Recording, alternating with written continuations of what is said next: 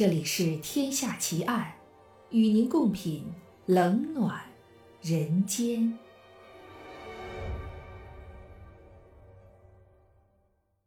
各位听友，大家好，我是暗夜无言。您现在收听到的是《天下奇案》，今天为您带来的案件是小丑连环杀手奇案。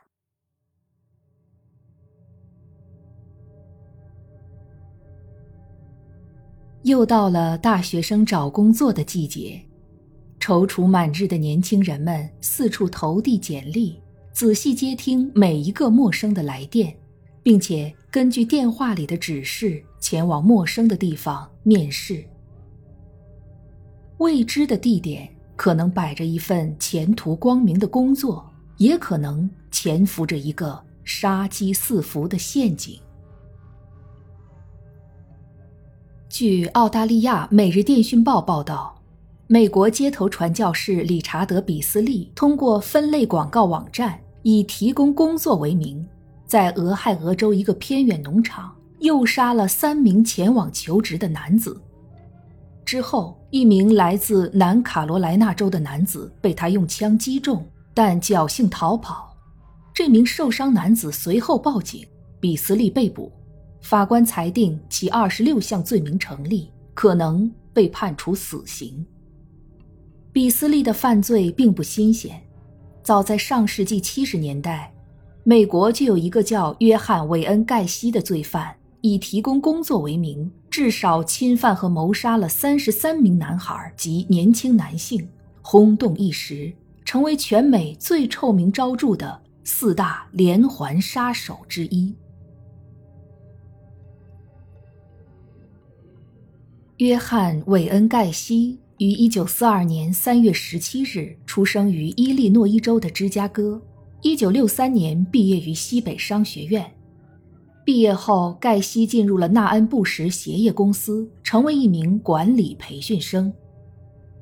盖西充分运用了从商学院学来的知识，工作业绩明显好于同僚，甚至与职业的经理人相比也并不逊色。一九六四年，盖西被公司调到伊利诺伊州斯普林菲尔德工作，在这里，盖西从最基层的销售员干起，一步一步晋升到了部门经理。盖西加入了当地的青年商会，并无私的志愿为该组织贡献精力。一九六四年四月，盖西被评为这个组织的关键人物。到了一九六五年，盖西已经上升到斯普林菲尔德青年商会副会长的位置。与此同时，盖西还热情地追求女同事玛丽莲·迈尔斯。盖西的工作能力和对公共事业的奉献精神，不仅博得了当地社区很多人的好感，也俘获了玛丽莲的芳心。相识九个月后，他们结了婚。婚后，玛丽莲的父亲在爱荷华州的滑铁卢购买了三间肯德基，并交给盖西打理。移居到滑铁卢后，盖西虽然对于餐馆运营并不熟悉，但他还是从头学起，努力经营着这几间餐馆，每天工作长达十二到十四个小时。从一个穷学生到拥有美满的家庭、蒸蒸日上的事业。乖巧的子女，市郊的大房子，盖西的生活轨迹充满了励志色彩，甚至还多少有些实现了美国梦的意味。盖西苦心经营得来的美好形象，在一九六八年的一场诉讼中被击得粉碎。一九六七年八月。盖西引诱了十五岁的少年唐纳德·福尔西斯到家里，他给这个少年播放了电影，并劝他喝了很多酒，诱骗少年为他提供服务。盖西的幌子是他正在进行一项旨在保护同性恋利益的研究，如果配合他的话，实验对象可以获得五十美元的补偿。这之后，他还如法炮制地诱骗了另外几个青年。大约半年后，少年唐纳德·福尔西斯把这一切都告诉了父亲。老福尔西斯立即报警起诉盖西侵犯未成年人，盖西随即被逮捕。一九六八年五月，盖西被起诉犯有猥亵罪。因为老福尔西斯曾反对提名盖西担任青年商会会长这一职务，精明的盖西于是一口咬定这是一场政治倾轧的阴谋。这一套说辞竟然还得到了商会里不少人的支持。盖西否认了所有的指控，并主动要求采取测谎测试，可结果却显示他说了谎。在等待审理的阶段，八月三十日，盖西以三百美元酬劳的价码说服了十八岁的青年罗素·施罗德袭击福尔西斯，以图阻止他出庭作证。施罗德用钉头锤打了他一顿，并威胁他不许去作证。这无疑是一记昏招，因为福尔西斯转身就报了警，第二天施罗德就被捕了。没费多少功夫，施罗德就承认了他是被盖西收买才伤人的。九月三日，一名法官安排盖西接受精神病评估，在爱荷华州立大学的精神病医院，两名医生花了十七天对他进行了全面的检查，断定盖西具有反社会人格，难以治愈，而且他的行为模式。可能使他反复与社会产生冲突。鉴定结果是，盖西在精神上完全正常，他可以接受审判。为了尽可能减轻刑罚，盖西听从了律师的建议。一九六八年十一月七日正式审判时，他承认和唐纳德·福尔西斯发生过关系。但他坚持说是福尔西斯主动提供的服务，而他自己只是出于好奇尝试了。但法庭显然不支持这个牵强的说法。盖西被判处十年有期徒刑，妻子也和他起诉离婚。在监狱里，盖西堪称模范，循规蹈矩，因为表现良好，只服刑了十八个月。就获得假释。出狱后的盖西重操旧业。一九七二年，他开办了一个叫做“上期装潢及保养承包人有限责任公司”，简称 PDM。由于经营有方，生意不错，盖西的生活又重新回到正轨，而且又结了婚。一九七五年，盖西被任命为芝加哥一年一度的。波兰宪法节游行主任，并与当时的总统夫人罗瑟琳·卡特合影留念，胸前还戴着特勤局授予的 S 型胸针。当然，这一合影日后令特勤局倍感尴尬。盖西还加入了本地一个“快活小丑”俱乐部，并打造了一个自己专属的小丑坡格的形象，经常参与本地聚会和慈善活动。到儿童医院为孩子们带去娱乐。在这一切的光环之下，唯一让周围人觉得有点不太对劲儿的是，盖西的公司里绝大部分雇员都是年轻男孩。如果盖西在别的公司见到外貌出众的少男，还会想方设法挖过来。他对外人解释说，这样可以压缩劳务支出。一九七三年，盖西以出差为名带了一名雇员前往佛罗里达州。晚上，盖西在酒店里强暴了这名青年雇员。第二天，这个青年宁肯睡在沙滩上，也不愿与盖西一个房间。回到芝加哥后，这名雇员专程到盖西家揍了他一顿，才驾车离去。而对此，盖西的解释是他因为拒绝支付工资才挨了揍。一九七五年七月，十五岁的公司雇员托尼·安东努奇弄伤了脚，独自在家休养。盖西趁机灌了他很多酒，然后将其击倒，双手反铐。安东努奇趁盖西不注意，借手铐松动之机，腾出一只手，一拳打倒盖西，脱下手铐，把他铐上。盖西先是大声咒骂，但很快他就冷静下来，承诺安东努奇放开他，他就马上离开。安东努奇打开手铐，盖西这才离开了。仅仅一周后，盖西又以支付拖欠工资为理由，诱使他的另一位雇员，十七岁的约翰·博科维奇到他家中，在那里，盖西勒死了他，并将尸体埋在了车库的水泥地下。博科维奇的轿车之后被发现遗弃在一个停车场中，他父亲随即报警，警方也传讯过盖西，盖西承认博科维奇到过他家。但只是在解决工资问题之后就离开了。除了公司雇员，盖西还四处寻找容易下手的对象。一九七二年一月二日，盖西在芝加哥灰狗长途公共汽车站接了一个从密歇根来的十五岁的年轻人提摩西·杰克·马克伊。盖西佯装热情地带他观光，晚上还带他回了家。承诺第二天会送他去车站。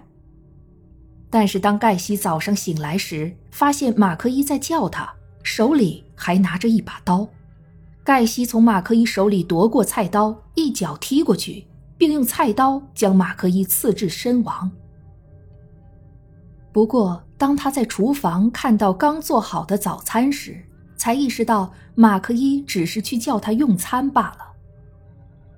盖西在之后的供述中说，在杀死马克伊后，他感到精疲力尽，但身心却兴奋到了极点。他说：“那时候我才意识到，原来死亡能带给我最大的快感。”盖西把马克伊的尸体埋在地板下，并在上面加固了一层水泥。一九七四年一月，盖西再次杀人。受害者是一位身份不明的十五六岁少年，是被盖西勒死的，被埋葬在离盖西的后院中的烧烤架大概十五英尺的地方。根据盖西供述，在埋掉尸体前，他曾经将尸体安置在壁橱里，结果尸体口鼻中流出的血液弄污了他的地毯，于是此后他每次作案都用布条堵住受害者的口鼻。盖西房子四周地下埋的尸体越来越多，虽然加入了大量石灰，但仍然会散发出恶臭。来访的邻居多次提醒盖西，可能是什么动物死在屋子角落里了，要赶快清除。而盖西则把臭味归结为地板下低矮空间积累的潮湿。后来，盖西的第二个妻子也和他离了婚，他就更加无所顾忌地杀人了。从1976年5月到8月，盖西至少杀害了八名男性。1978年12月11日，盖西看上了一家药店的15岁雇员皮斯特。皮斯特告诉母亲说，有个承包商想和他讨论一份工作，自己去谈谈，很快就回来，然后就走了。结果，皮斯特从此失踪。他的父母报案后，警察询问了药店主人，确认皮斯特最后提到的承包商就是盖西。面对警察时，盖西否认他跟皮斯特说过话。警察坚信盖西与皮斯特的失踪案有关，他们悄悄调查了盖西的案底。发现他在爱荷华州曾因强暴青少年而入狱服刑，于是立即申请了搜查令，搜查了他的住所，发现了不少有价值的线索，比如一个里面刻有 JAS 字样的中学戒指、一堆驾照、手铐、明显尺码很小的衣服和皮斯特原来工作的药店的收据。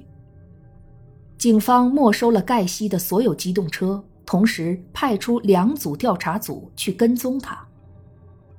十二月十五日，在盖西家找到的戒指被证明属于失踪男学生约翰·齐亚克。调查人员还发现盖西的一名员工开着齐亚克的汽车，询问后才知道是盖西倒卖给他的。调查人员还对盖西的汽车进行了细致调查，发现了一小撮人类毛发纤维组织，这些毛发被查出属于皮斯特，而三条警犬也同时确认皮斯特曾经在盖西的汽车里出现过。因为大量的物证指向盖西，他意识到自己的末日就要来了。十二月二十号。盖西开车去找他的律师拉米拉特，他跟律师要了一瓶酒，并指着一份《每日先驱报》说：“这个男孩已经死了，他在河里。”随着调查的深入，警察们开始搜索盖西房子地板之下的地下管道空间。当警方告诉盖西在他的地下管道空间中发现了尸体时，他终于崩溃了。十二月二十二日凌晨，盖西向警方自首，承认从一九七二年起，他一共杀害了大约二十五到三十人。除了他的雇员，其他大多是落单的人，都是盖西从芝加哥车站或者是街上随机找到的。他要么以提供工作为诱饵，要么干脆使用暴力。受害人通常被单独引诱到他家里，一旦到了那里。就会遭受他所谓的绳子戏法。受害人一般会被戴上手铐或者绑住，为了防止他们尖叫，还会用布料塞住他们的嘴，折磨到心满意足后，再用止血带勒死他们。警方从一些尸体上发现，有的脖子上仍然系着勒入咽喉的绳子，还有的因为布料从嘴里一直堵到了喉咙深处，在勒之前。就已经窒息而死。大多数受害者会被抛尸到盖西家的地下道空间，连他自己也说不清到底抛进去了多少具尸体，因为后来地下道空间被抛满了，也有一些尸体被他扔进了德斯普兰斯河，其中就包括皮斯特。盖西的房屋被警察整个推倒。仔细寻找受害人的遗骸，这让周围的邻居都饱受惊吓。一九七八年十二月二十二日到二十九日一个礼拜期间，地下道空间一共找到二十六具尸体，在车库的混凝土地板下找到了一具。盖西告诉警方，尸体全部找到了。不过，在警察们的坚持下，三月九日。第二十八具尸体在一个靠近后院烧烤架的坑里被发现，第二十九具尸体在饭厅的地板下被发现，而另外三具遗体在一九七八年六月到十二月之间相继在德斯普兰斯河里被发现。一九八零年二月六日，检察官对盖西提起三十三个谋杀指控，但是想杀死他。并不容易。盖西的策略是拼命让医生相信自己患有多重人格障碍，证明在他的身体里住着好几个灵魂。他的辩护律师也试图以他精神错乱为由证明他无罪，并请来三位精神病专家证明盖西患有偏执性精神分裂症。如果辩方观点成立，盖西便可以轻松逃避应有的惩罚。被送往精神病院治疗，而一旦治愈，还会被放回社会，重获自由。在理智还是错乱的问题上，双方相持不下。控方找到了几个关键证人，两名盖西的前雇员，他们证明盖西是理智的，因为盖西曾经用棍子在地下道空间标记了位置，让他们挖一条排水沟渠。实际上就是用来埋尸的地下道空间。盖西还会定期观察，以确保挖掘位置不偏离，以免挖到尸体。在审讯的第三周，盖西的辩护律师又提出了一种可能性。他说，这三十三次谋杀都是意外，以此把蓄意的谋杀转换成一场事故，但这种说法遭到验尸官的反驳，因为有很多尸体的解剖证明这种假设是不可能成立的。三月十一日，控辩双方的最终辩论开始了。在检察官长达四小时的陈述后，辩方律师仍然试图把盖西塑造成一个被无法控制的冲动驱使的人。这一次，控方拿出了1968年盖西第一次入狱时医生的证词。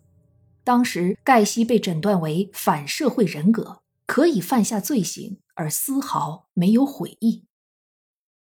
在陈述的末尾。控方饱含感情地向陪审团展示了其中二十二名受害者的照片，并请求他们不要同情盖西，要坚守正义。